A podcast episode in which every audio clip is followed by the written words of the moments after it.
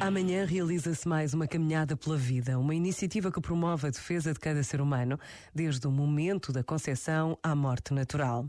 Nas palavras de Dom Manuel Clemente, Cardeal Patriarca de Lisboa, esta caminhada pela vida faz todos os dias.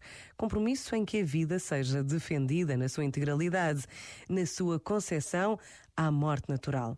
Mas fazendo-se todos os dias, também é bom que aconteça de uma maneira mais manifesta, mais pública, em alguns dias, como vai ser em várias cidades de Portugal.